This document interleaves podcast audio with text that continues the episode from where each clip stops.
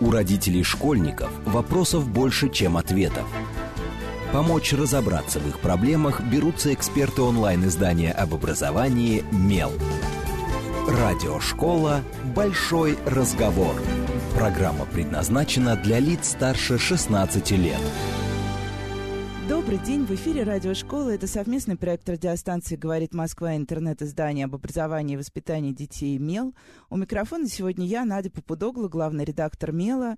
А тема нашего выпуска «Медицинские вузы. Как подготовиться и поступить». Ну, на самом деле, я бы сказала, что мы поговорим больше и шире о том, как учиться, как жить и вообще чему сейчас готовят э, медицинские вузы.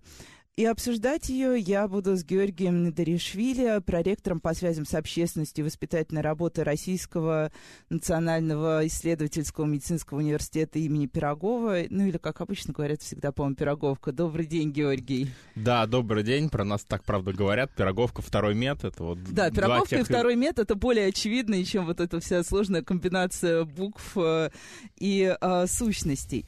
И, ну, собственно, поскольку у нас начинается учебный год, год э, мы решили как раз поставить этот эфир на начало учебного года, потому что для одиннадцатиклассников, которые мечтают, я думаю, о втором медиа, это финальная какая-то стадия вот этот год, когда ты еще можешь э, э, прокачать себя и все-таки поступить в мед, даже если ты не очень сильно к этому стремился. И, наверное, первый вопрос у меня вот такой, действительно, если э, школьник вдруг в какой-то момент э, понимает, что он хочет стать э, врачом, медиком. Ну, в общем, дети очень по-разному формулируют свои мечты.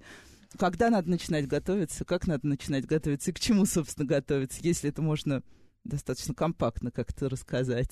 Да, конечно. Ну, вопрос, конечно, широкий, но э, есть четкие ответы на каждую из этих частей. Надо сказать, что а, есть два компонента больших. Первый — это непосредственно подготовка к поступлению. То есть это те исслед... те знания, которые нужно получить, те, э, ту подготовку теоретическая, практическая, которая должна быть, чтобы ты мог успешно сдать э, ЕГЭ, мог получить где-то дополнительные баллы и, соответственно, дальше поступить.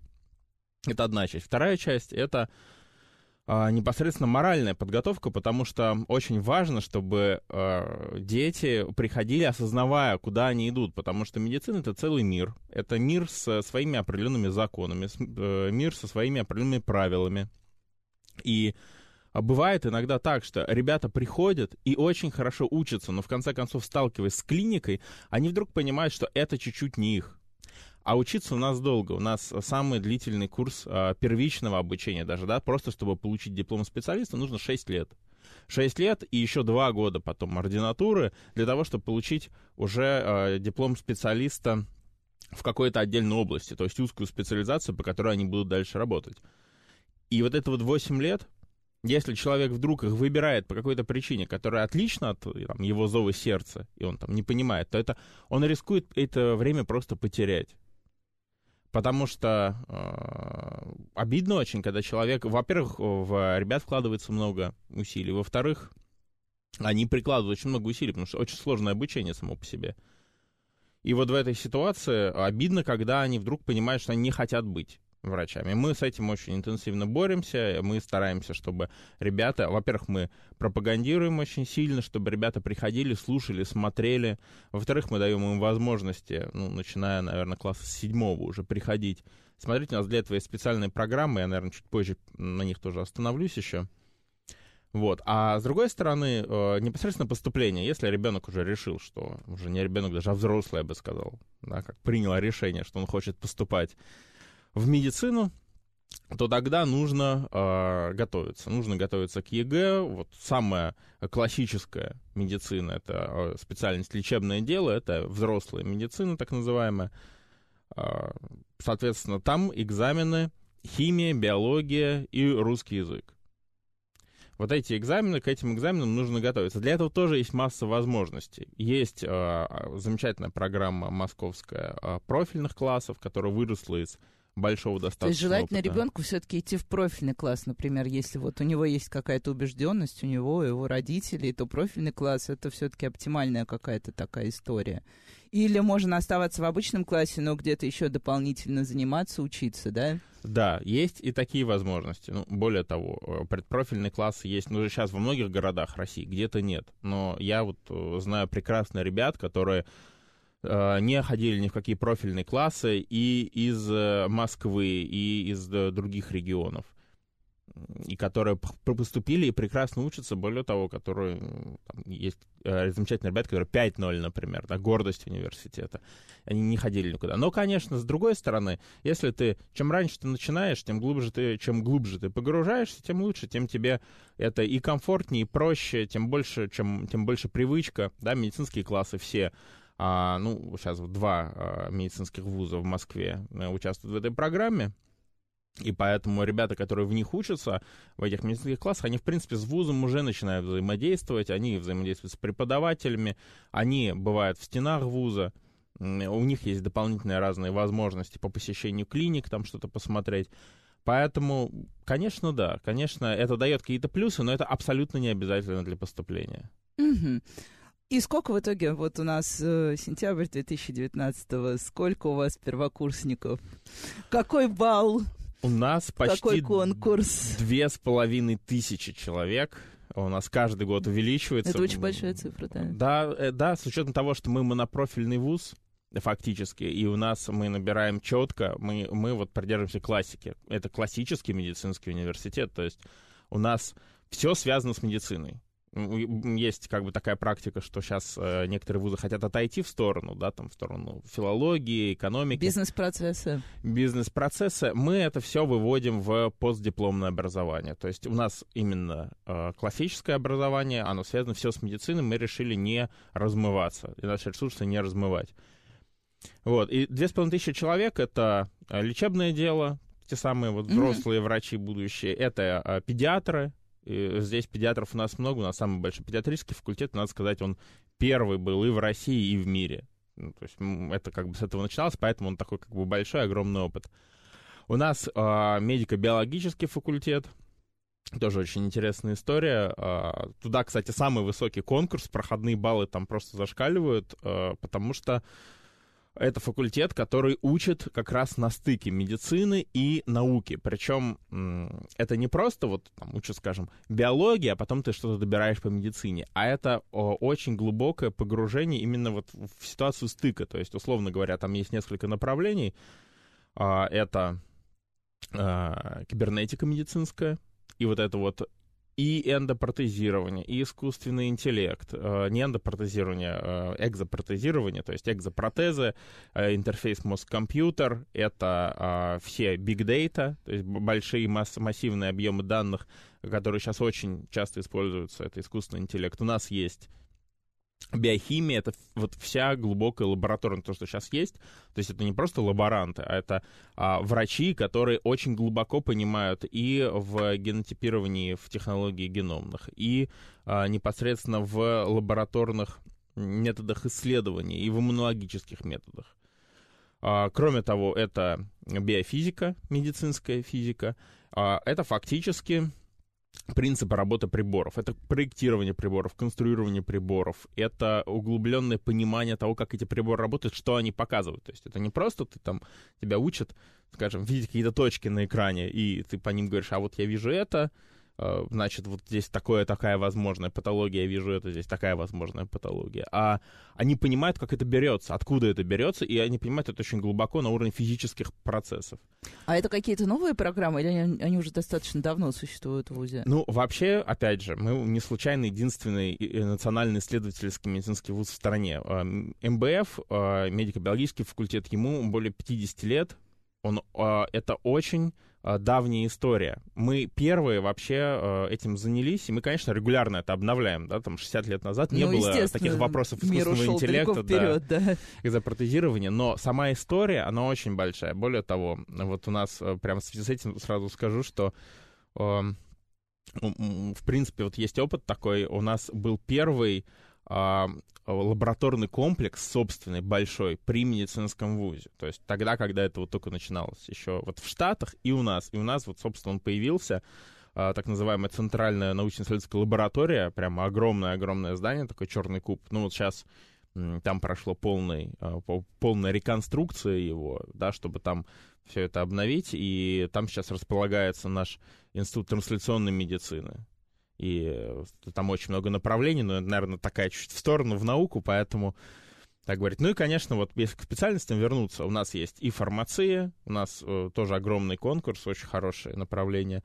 У нас есть стоматология, тоже с огромным конкурсом, и, э, собственно говоря, еще клинические, э, клиническая психология, социальная работа. Вот мы на этом сконцентрировались, и по этим направлениям мы работаем. А, про конкурс. Конкурс э, у нас большой. В принципе, в медицинских вузах он самый большой в принципе. Ну, это, мне кажется, классическая история. Она особо даже не меняется, несмотря на то, как бы не менялись экзамены, конкурс остается все равно очень высоким. И всегда было, ну, всегда когда я поступала, поступить во второй мед считалось очень большой удачей и успехом. И считалось, что, ну, тогда ну, тогда еще не было ЕГЭ, и вот этот момент поиска репетиторов и связи, я помню, всех отнимал изрядно сил, скажем так. Да, спасибо большое, это очень приятно, я тоже хорошо помню это время, собственно, я сам выпускник, и поэтому тоже вот э, хорошо помню себя, вот вы говорили про 11 класс, что вот ты там начинаешь год с мысли о том, что, ах, как бы поступить, вот я это тоже хорошо помню, и, конечно, там была система, и когда я репетитор, это вот я, собственно, учился, поступал в начале 2000-х, это вот ну вот да, это, это время да. моего поступления, да, когда все это... А, но при этом, кстати, вот очень интересно, а, вы сказали про специальности, а, и тоже, если немножко откатиться назад, мы прекрасно помним, что всем детям, которые, что, во-первых, всегда в медицинских вузах был очень большой процент таких, ну, условно, династийных детей, ну, то есть э, потомственные врачи. И, в принципе, это, конечно, нормально, но часто это шло и в разрез, собственно, с интересами ребенка и его какими-то стремлениями. Вот. И помимо этого всегда говорю, всегда тем детям, которые шли в мед, говорили, ну, ты выбирай там перспективную специальность. Вот стоматолог никогда без работы не останется. Меняется что-то в популярности специальностей и как раз в том, какие дети к вам приходят вот с точки зрения бэкграунда. Угу. Ну, э, Здесь такой комплексный вопрос тоже. Что касается перспективных специальностей, то понятно, что есть специальности, которые даже не то, что перспективная, а вот э, из, да, востребованность меняется как-то, вот если так посмотреть в, со стороны чуть-чуть. А, ну, если это говорить уже про глубокую специализацию, про ординатуру именно, то, а, конечно, хирургические специальности всегда популярны. Здесь можно только чуть-чуть посетовать, что есть очень интересные специальности, такие социально очень важные, например, фтизиатрия. Вот на фтизиатрию, хотя как бы каждый год, разумеется, все приходят, и конкурс полностью заполняется, приходит чуть меньше. Очень много, безумные конкурсы на акушерство, гинекологию, на урологию, на хирургию, на пластическую хирургию, космос. Очень много людей. А, очень много людей на дерматовенерологию, косметологию. Это как бы как всегда. Сейчас в последние годы очень много людей идут и в первичную, и терапию, и педиатрию, при том, что очень много тоже мест туда, все равно э, конкурс большой. То есть э, вообще, ну, скажем так, у нас по большинству специальностей, которые мы даем, вот э, там какая, такой, какой базис, берется тест аккредитационный, который является первой частью аккредитации после выпуска, берется этот тест, и вот он 100 баллов. И mm-hmm. вот эти вот по этим баллам уже ребята конкурируют друг с другом. И есть еще дополнительные за дополнительные успехи, там за красный диплом, за там, э, соответственно, рекомендацию ученого совета от, от вуза, которого ты закончил, за волонтерскую деятельность, за победу в научных конференциях, там, за я профессионал Олимпиаду, дают какие-то дополнительные баллы. И вот по большинству специальностей у нас конкурс, он всегда выше 100. То есть mm-hmm. там ребята конкурируют те, у кого не просто там отлично Кто уже много всего сделал, условно говоря. Да, а конкурируют те, кто еще что-то уже сделал. То есть конкурируют своими дополнительными достижениями, не просто отличной аккредитацией. Там на акушерство гинекологию сейчас вот сходу не скажу, по-моему, 136 проходной. То есть это очень много. А, поэтому Здесь, конечно, есть э, вот популярность. Но, скажем, на фтизиатрию конкурс очень близок к 100. Да, просто понятно, что есть э, социально ну, скажем так, есть более привлекательные, такие более, скажем так, э, известные. Очевидные, да, мне да, кажется, очевидные, можно... тем более, что радостные, да, которые связаны больше, там, что гинекология, это, по большому счету, ты там помогаешь, люди же радуются, у них ребенок родился, ты помог, это очень приятно, приятное ощущение, там, дерматовенерология, вот косметология, многие девушки выбирают, они там радуются, что там, они пришли, навели красоту кому-то, вот человек тоже радуется. Понятно, что есть специальности более психологически э, тяжелые. Вот на них идет э, иногда меньше, иногда, кстати, нет. В неврологии идут очень много ребят. А, кстати, вот да, на психологически тяжелых есть, например, то бывают такие ситуации, когда люди приходят вроде бы сознательно и так воодушевленно, и в какой-то момент все-таки понимают, что нет, не мое, я не выдерживаю. Ну, то есть, как бы Просто мне кажется, медицина это вообще очень такая большая история про психологическую ответственность за то, что ты делаешь. А, но ты не можешь, на самом деле, ты не можешь спроектировать для себя тот уровень ответственности, который ты выдержишь, когда ты в одиннадцатом классе. Например, тебе кажется, я все смогу, а потом ты стоишь перед э, тем же хирургическим столом, понимаешь, что все там... Вот такие бывают ситуации, что с ним вообще, если бывают, что с ними делать, как там, как помочь, если вроде бы мотивированный человек, а вот так сложилось. Ну, здесь есть несколько моментов. Есть, конечно, э, ну, во-первых, то, что я говорил. Желательно хотя бы чуть-чуть посмотреть и прикинуть для себя, насколько это возможно, насколько есть силы. Потому что, ну, все-таки, когда ты посмотришь на что-то, там, ты как бы будешь примерно представлять. Ну, вот я просто назову, например, там есть онкология. И, и там детская онкология, гематология. Очень тяжелые моральные специальности. Потому что что бы ты ни делал, все равно люди, которым ты максимум стараешься помочь. Все равно даже на э, уровне технологий, которые есть сейчас, а он фантастический, он сделал просто взлет в космос за последние там несколько лет, и, и там тем более за последние там десятилетия, но при этом все равно э, ты теряешь иногда этих людей, и ты теряешь этих детей, с которыми ты там, общаешься, которым ты помогаешь. Это детская неврология с врожденными нарушениями развития. Тоже это очень тяжело. Есть э, другая часть, да, специальностей тяжелых, там, психиатрии, когда тебе каждый день приходится иметь э, дело э, с людьми, и, и у которых, ну, ну, скажем так, взгляд и видение мира очень сильно отличается от того, что есть у тебя, от того, что есть у окружающих.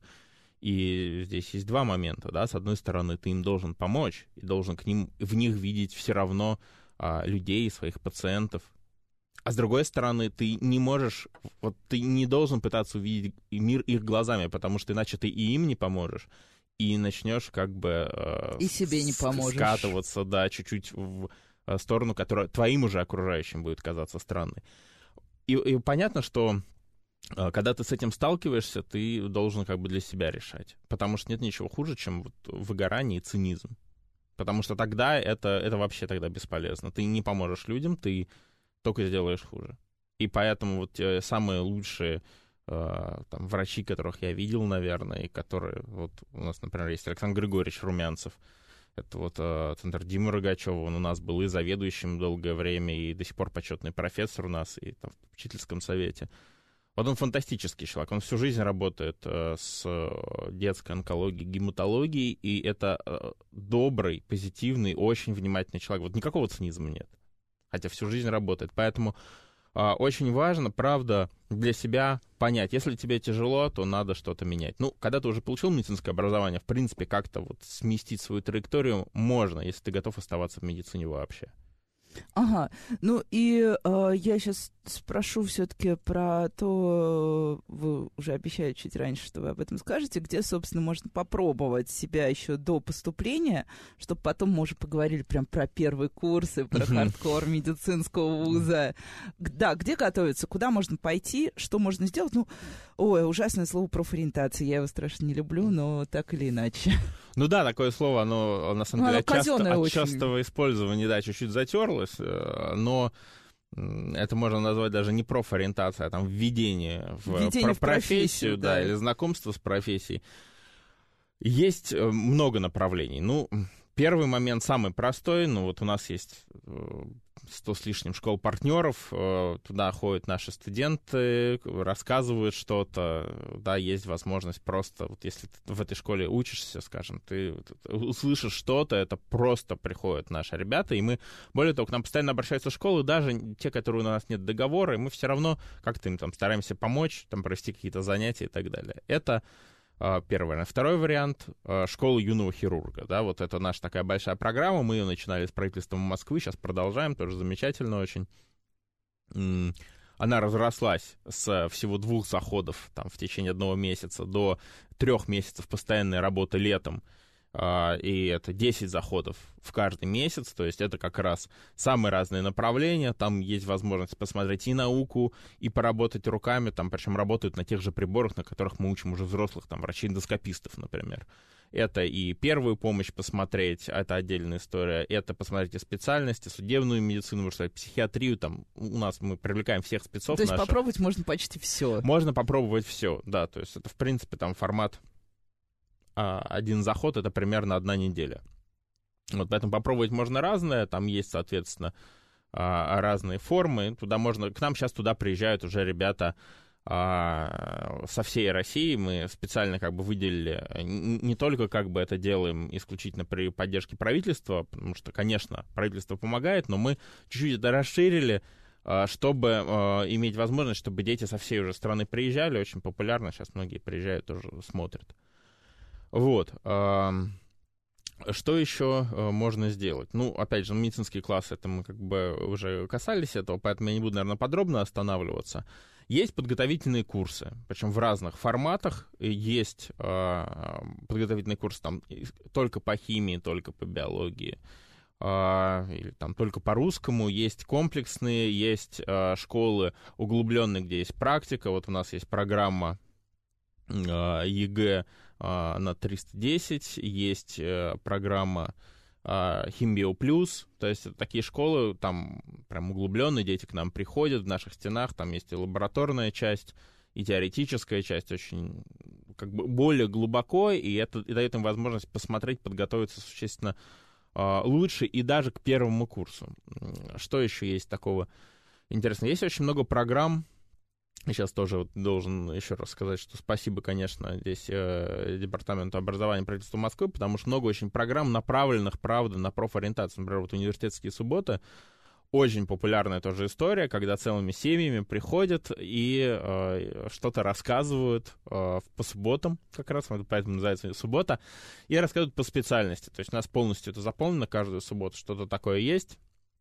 И а, здесь, правда, целыми То есть это что-то вроде дня открытых дверей, такого ми- микро... Ну, это наши специалисты, они рассказывают про э, разные, направления. разные направления медицины, разные узкие темы. Конечно, ну, это ну, такое ориентировано на широкий круг mm-hmm. слушателей, то есть это не очень грузится, да чтобы не очень грузить людей какими-то такими okay. подробностями. Но у нас даже ректор, например, наш э, ректор, вот академик Сергей Анатольевич Лукьянов, он а, обычно открывает сезон, то есть он сам читает, рассказывает, э, поэтому очень тоже ребята любят приходить. Вот, есть э, э, Центр технологической поддержки образования, это ребята могут, правда, приходить, делать свои проекты, участвовать с ними потом в конкурсах различных городских, всероссийских. А если вот, да, хорошо, что прозвучало это слово, ребята, я сразу задумалась. А, когда вот у нас был эфир как раз о школе юного хирурга, э, и была ваша коллега Алла Стрижебок, э, она рассказывала, что сейчас очень много детей приходят таких э, которые уже вдохновляются не то, что им сказали, это хорошая профессия, ты устроишься в будущем, а дети, которые посмотрели фильм, посмотрели сериалы, то есть, чтобы произошла какая-то такая переромантизация образа врача. Есть что-то такое, чувствуется это вот у младших самых? Или, не, или вот вы не замечали такое? Да, абсолютно, абсолютно. И более того, именно такие ребята, они являются потом самыми хорошими выпускниками да? и хорошими врачами. То есть доктор Хаус был с нами не зря? Абсолютно, абсолютно. Это именно то, что и должно быть. Э, это, в общем-то, костяк тех, кого мы набираем. Конечно, есть ребята, которые просто уже достаточно взросло планируют свою жизнь, представляют а, дальше, чем они будут заниматься, ну, как да. они будут заниматься, где они будут, где они хотят работать, где они будут работать, какую, на, на какой там заработок они рассчитывают, условно говоря, образ жизни, который они рассчитывают. Такие есть. И таких как бы достаточное число, но подавляющее количество это именно ребята, которые хотят быть врачами. Причем не только благодаря вот, что вы сказали, конечно, кино, книги, а, это сто процентов всегда здесь есть и Доктор Хаус, там кто-то скорая помощь, кто-то э, старые советские фильмы смотрит. А, очень как бы большой здесь как бы спектр, да, но при этом есть еще ребята, которые, тоже их много, которые, попадя, если они сами попали в какую-то ситуацию, не дай бог, или не дай бог их родные были в какой-то ситуации тяжелой, где врачи помогли, и они идут, потому что они увидели это, и они хотят тоже помогать людям. Ну, это очень приятно, что у нас есть новые романтики. А, наверное, о том, как они превращаются в новых профессионалов, мы поговорим после коротких новостей. С вами Радиошкола. У родителей школьников вопросов больше, чем ответов. Помочь разобраться в их проблемах берутся эксперты онлайн-издания об образовании «Мел». Радиошкола «Большой разговор». Добрый день, в эфире Радиошкола. Это совместный проект радиостанции «Говорит Москва», интернет-издание об образовании и воспитании детей «Мел». У микрофона сегодня я, главный редактор Мела Надя Попудогла. А в гостях у меня Георгий Недаришвили, проректор по связям с общественностью и воспитательной работе второго меда. Назовем его второй половине программы. Второй мед уже так, как все его привыкли называть. И обсуждаем мы... У нас э, огромная тема, медицинские вузы, как подготовиться, как поступить, как учиться, как жить. Вот, надеюсь, что нам хватит второй половины, чтобы еще хоть чуть-чуть какие-то закрыть такие интересные вопросы. Да, и вот мы уже поговорили в первой половине о том, собственно, где можно попробовать себя, когда ты еще школьник, эм, хочешь ли ты проверить, хочешь ли ты быть врачом, готов ли ты к этому поговорили немного о том, как э, сколько поступило, какой конкурс, в общем, посудили все такие более-менее формальные и прочие вопросы, но а, помимо убеждение, а, что в мед и во второй мед поступить очень сложно. Всегда было убеждение, что первый курс — это самое страшное, что может с собой случиться. Ну, собственно, мне кажется, этим пугают в любом вузе. Мне тоже говорили в моем вузе, в МКУ, что после первого курса вылетает у нас 50%, и еще нам это сказали прям 1 сентября, и мы жили вот весь первый курс с этой мыслью. Как у вас первые курсы первый курс действительно какое-то такое особое испытание, особ... ну вот и в меди, да, тут же есть свои особенности, наверное. Да, это безусловно так, э, это правда тяжело для многих ребят, это тяжело даже для тех, кто вот э, учился, скажем, там, и в хорошо, Москве и жил. подготовлен. Да, те, кто уже там был, а те ребята, которые приезжают, у нас же почти Кстати, всех вот да, процент есть. хотела спросить, какой процент примерно сейчас э, ребят из регионов еще заодно тоже? Ну вот сходу, если сказать, я думаю, что э, ну, около плюс-минус половина ребят. О, это ну ребята, это, которые это уже... приезжают из регионов. Может быть, больше, потому что на самом деле к нам очень много приезжают ребят сильных из регионов, которые к нам поступают и, конечно, как бы учатся. Ну, у нас, по- по-моему, из всех регионов вот в этом году есть. И, и, и из-за границы у нас очень много ребят приезжает. И поэтому, э, конечно, для них это стресс. Они приезжают в новую обстановку, они приезжают в новый город. Ну, вообще ребят, которые решаются на такое, да, ехать учиться куда-то в другой город, вдалеке от родителей, это все равно ребята, которые, конечно, очень, ну, заслуживают большого уважения, на мой взгляд, но и которым надо все равно помогать. И мы это стараемся делать максимально. А нагрузка очень большая, то есть э, мы даже по сравнению, вот был такой момент, когда чуть меньше из вузов отчислялись ребята, да, вот это 90-е как раз, вот там, может быть, начало 2000-х. Потом у нас была проведена очень широкомасштабная реформа, то есть все-таки мы должны э, выпускать тех врачей, за которых мы несем ответственность, которые могут нести ответственность, и которым мы сами хотим прийти лечиться. Потому что без этого невозможно. И, собственно, это вот у нас и э, ректор как бы всем преподавателям всегда говорит, что ну, вы представьте, что вы придете к этому человеку лечиться. К своему или... выпускнику. Да, или ваш ребенок к нему попадет, не дай бог. И вот вы тогда как к этому будете относиться? Вот вы поэтому должны учить так и оценивать так, чтобы вы сами знали, что вот к этому, на этого человека можно положиться. И в начале э, было на самом деле вообще тяжело, то есть э, мы здесь вышли по отчислениям, наверное, на первое место среди всех вузов медицинских. То есть отчислялось иногда там каждый второй. И, конечно, ну, почему многие вузы на это э, с трудом как бы могут пойти и не идут? Потому что это, конечно, очень это большие финансовые Деньги, потери. конечно. И э, мы, как бы, сжав зубы на это пошли. И сделали, и вот сейчас отчисления все меньше, меньше и меньше, за счет чего к нам приходят очень сильные ребята. Мы боялись, что, наоборот, будут бояться приходить. Сейчас, наоборот, а, мы на днях открытых дверей, постоянно ректор общается, мы все, все проректора, все деканы общаются с э, ребятами, с их родителями. И очень много ребят, которые приходят и говорят, знаете, мы прочитали в интернете, что у вас очень тяжело учиться, что вас отчисляют всех, остаются только лучше, и мы хотим учиться именно у вас. Мы не боимся сложностей. И наоборот... Ага, то, есть... то есть это еще и может как мотивация работать, да? Да, то есть это, это замотивировало Окей. ребят приходить именно к нам, то есть потому что, ну, там разные шутки есть, да, про то, что про получение высшего образования. Вот у нас это тяжело. Но если ты его получаешь, то ты э, реально сам про себя знаешь, что ты достоин.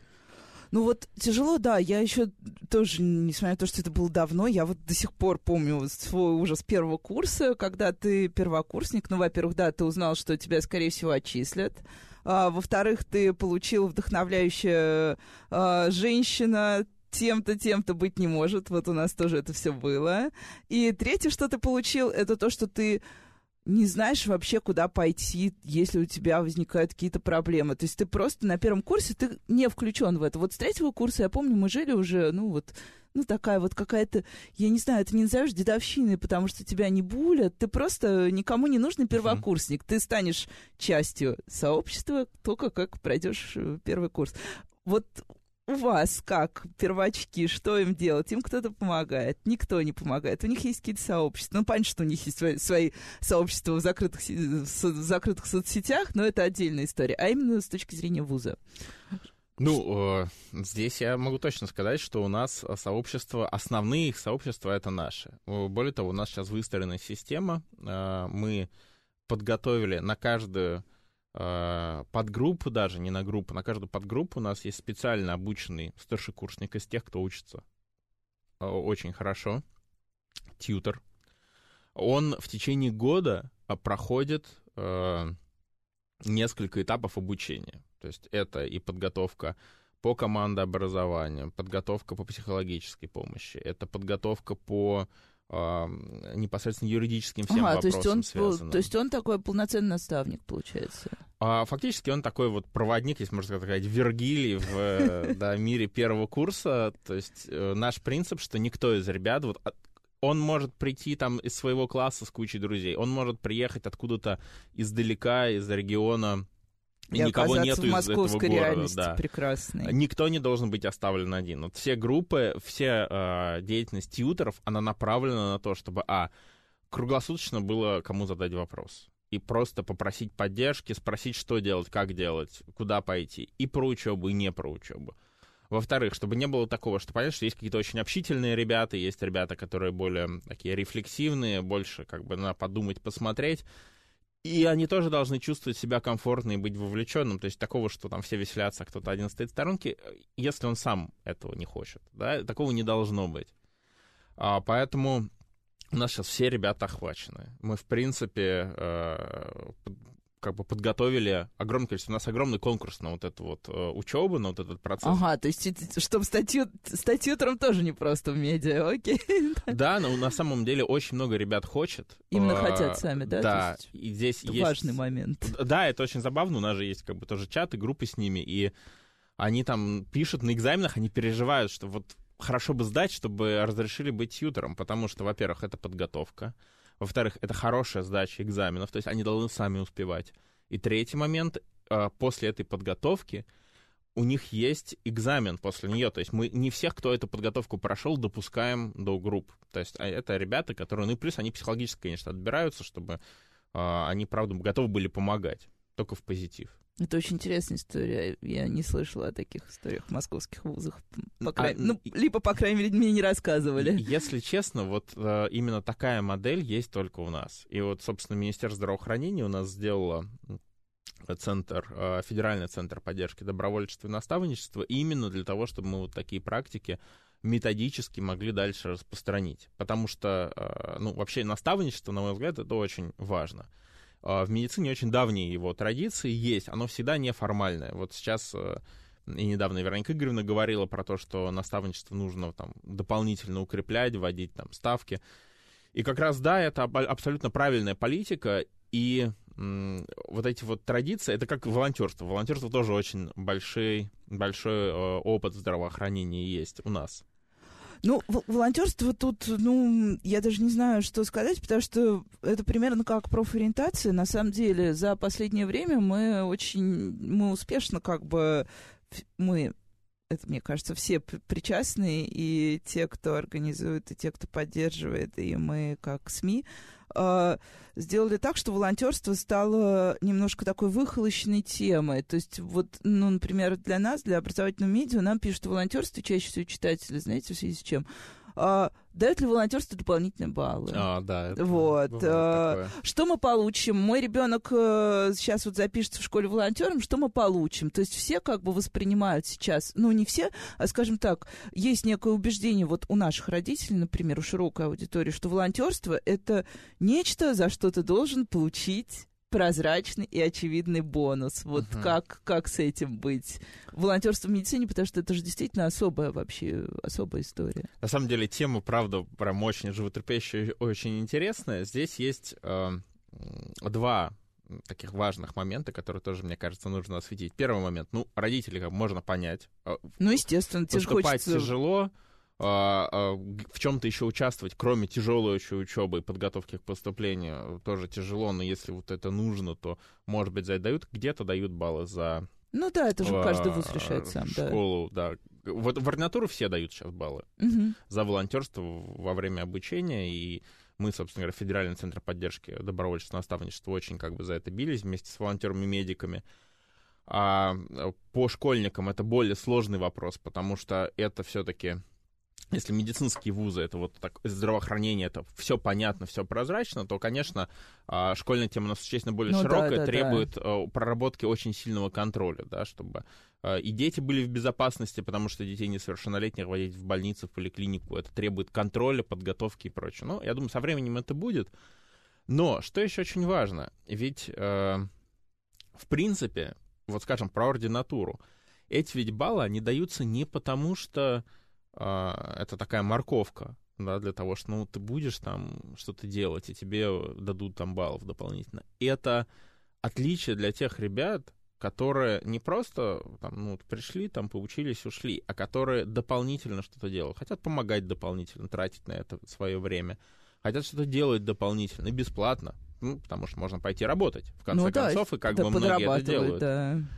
Но э, есть те как бы направления, ну, например, у нас 15 направлений волонтерства в, ВУЗе, да, то есть, ну, сам, самый, наверное, широкий спектр тоже. Именно, собственно, с этого и начинался федеральный центр, да, когда Минздрав заметил, что у нас очень много и активно развивается добровольчество. А более того, мы же и как бы с волонтерами-медиками очень хорошо и взаимодействуем, и дружим, и, собственно, а, Павел Савчук, который руководитель этого движения, который вот его развивает очень успешно, он наш выпускник, и даже в свое время был выпускником года у нас, ну, большой еще молодец. И, э, собственно говоря, про волонтерство. Вот ребята что-то делают, и именно им э, дается приоритетный какие-то возможности для поступления в ординатуру. Просто потому, что это ребята, которые готовы не просто сидеть вот ровно, да, там на диване, или там говорить, все, я учусь и только учусь.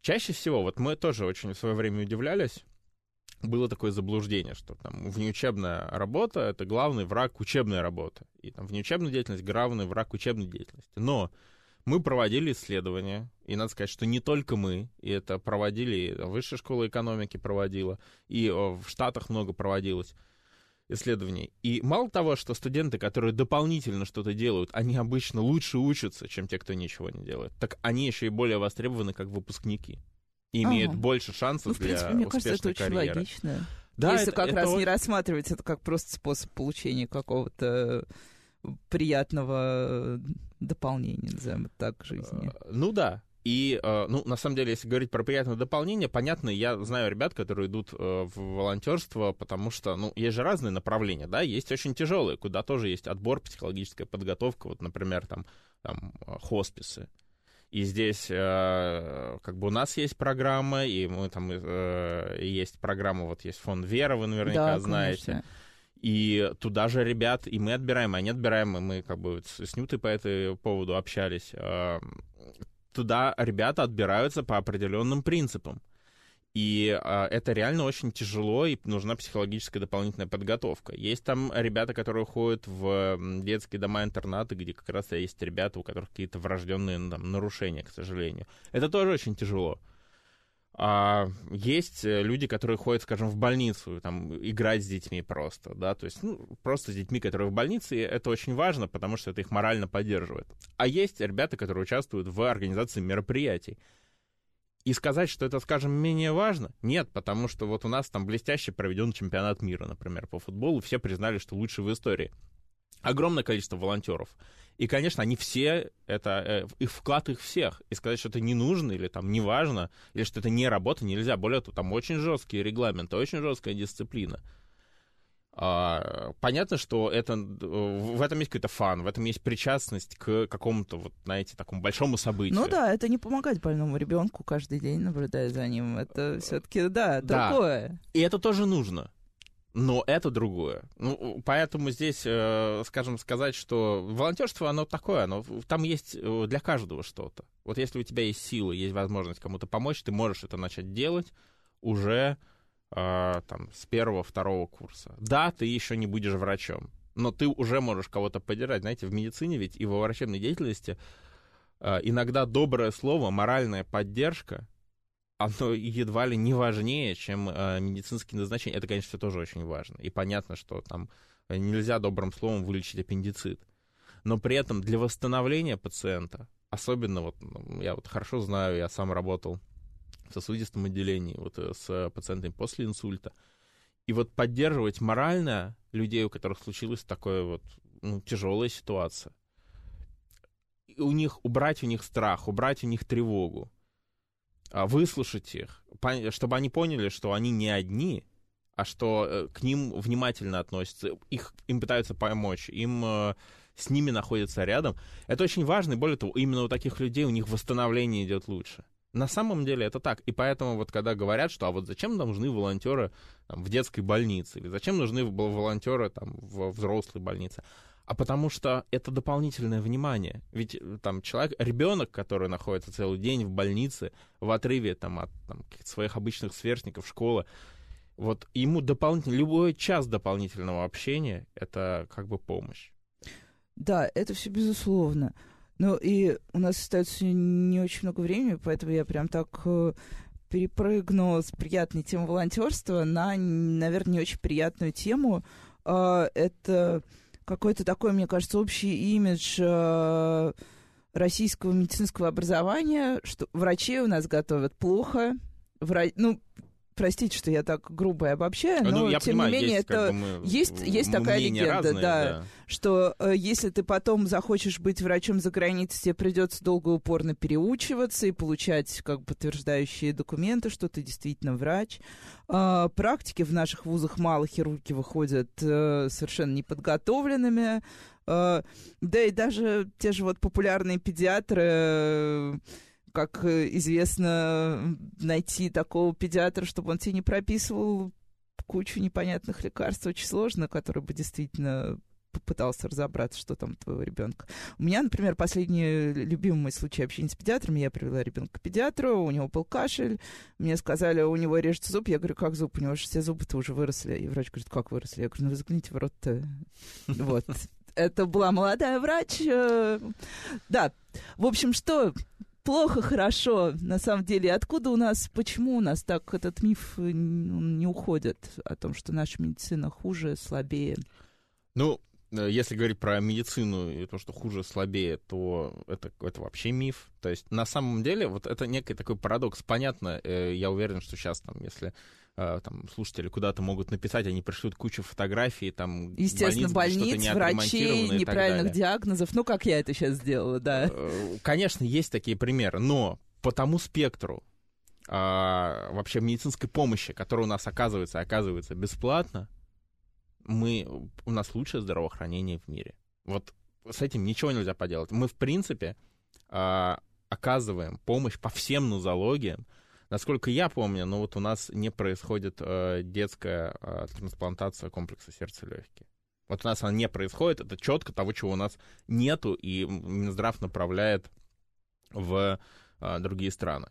Здесь есть такие моменты, э, как бы, может быть, не всегда осведомленности тоже, когда как бы Uh, у Минздрава есть формы, даже вот эта история недавняя с uh, препаратами, да, у Минздрава ведь есть формы, когда можно запросить... Uh, И Минздрав вот сейчас, кстати, использовал же эти формы в итоге, да. А, конечно, то есть здесь проблема в том, что нам, конечно, нужно, чтобы люди были более осведомлены, и здесь это не только вопрос о юридических каких-то моментах или вот таких вот бюрократических, когда там если ты заполнишь, все будет хорошо. Если ты не заполнишь, а просто сделаешь, у правоохранительных органов будут тебе вопросы. Также и а, вопрос, например, диспансеризации. Ну вот, а, собственно говоря, образ жизни — это почти 50% вклада в, в целом а, в здоровье человека. Диспансеризация есть куча заболеваний, огромное количество заболеваний, которые в момент, если их выявить просто на раннем этапе, вообще можно без последствий все сделать. Ну вот, но если переходить, и, и поэтому, как бы говоря о медицинском системе в целом, то а, она же, ко всему прочему, бесплатная. Ну, то есть она бесплатная, а, понятно, что за нее платит государство, государство это деньги берет из налогов, но тем не менее, налоги люди платят везде, во всех странах, и в большинстве стран, а, о медицине которых говорят, да, все-таки приходится доплачивать, причем достаточно много. Там в Штатах вызов скорой помощи стоит, по-моему, 200 или там 300 Ну, в Штатах долларов. очень дорогая медицина. Очень это, дорогая это медицина. известный факт. А при этом наши специалисты на конференциях могут на равных достаточно выступать. А, а что касается образования, то, конечно, э, тоже были разные вопросы, и в какие-то моменты, честно скажу, вот 90-е моменты вообще тяжелые для нашей страны, поэтому там, конечно, что-то и проседало. Но а, сейчас вообще образование направлено очень сильно на практику. Вот могу там сказать, скажем, за наш университет, за второй мед у нас 150 клинических баз по всей Москве, плюс три свои огромные клиники. Там есть вот э, РДКБ, детская клиническая больница российская, самая большая больница детская в стране, наша база педиатрического факультета есть э, некие педиатрии, есть э, центр э, геронтологии медицинский, единственный в стране, там главный вот его директор Ольга Николаевна Ткачева, просто она и безумный специалист, безумный фанат своего дела, она главный гериатор Москвы и гериатор России, то есть э, клиники свои есть, и ребята в практику погружаются. Понятно, что, скажем, э, студента, там, скажем, третьего курса, дать ему сразу оперировать, как бы нельзя. Для этого у нас есть симуляторы, для этого у нас есть манекены, чтобы они что-то учились. Они могут разговаривать с пациентом в присутствии врача, если пациент согласен. Угу. Но это только высшее образование. Собственно говоря, когда ребята заканчивают, оканчивают вуз 6 лет, у них есть достаточно большой багаж знаний, есть практические умения, самые важные — и, э, кроме того, э, они могут сразу пойти работать в поликлинику э, врачом или участковым терапевтом, или участковым педиатром. Чтобы более углубленно работать по какой-то специальности или работать в стационаре, нужно идти в ординатуру. Вот сколько идет в ординатуру? Есть тоже какое-то понимание процентного от... Но сейчас э, в ординатуру стараются идти почти все. А, то есть пон- вот понятно, что некоторые ребята, и, кстати, это тоже очень интересно, они сознательно идут э, поработать в первичное звено сейчас, и здесь... А потом возвращаются в ординатуру? А потом возвращаются в ординатуру. Ага. Во-первых, у них дополнительные есть бонусы при поступлении за каждый год отработанный по собственному желанию. Во-вторых, у них есть уже опыт. То есть они все-таки приходят, уже зная пациентов, уже зная жизнь, уже понимая первичное звено, и после этого они идут учиться дальше. Причем я вот uh, видел, и мне это было приятно, удивительно, то, что многие ребята, которые очень хорошо учились и могли поступить в ординатуру, пошли сначала работать в первичное звено. И это очень здорово, потому что первичное звено — это вообще вот та самая диспансеризация, о которой я говорил, та самая быстрая помощь, а, и сейчас э, просто Министерство здравоохранения огромные силы прикладывает для того, чтобы э, вот эту первичную помощь э, усилить, развернуть, вернуть у людей веру в диспансеризацию, в поликлинике, в то, что там можно приходить туда, прийти комфортно, удобно, быстро. И очень многие регионы И получить помогают. квалифицированную помощь. И получить квалифицированную помощь. Вот, поэтому, собственно говоря, а, уже вот большая часть практики, вот, допустим, хирургическая, это, конечно, ординатура. Там два года тратится на то, чтобы тебе поставить руки, научить тебя делать операции.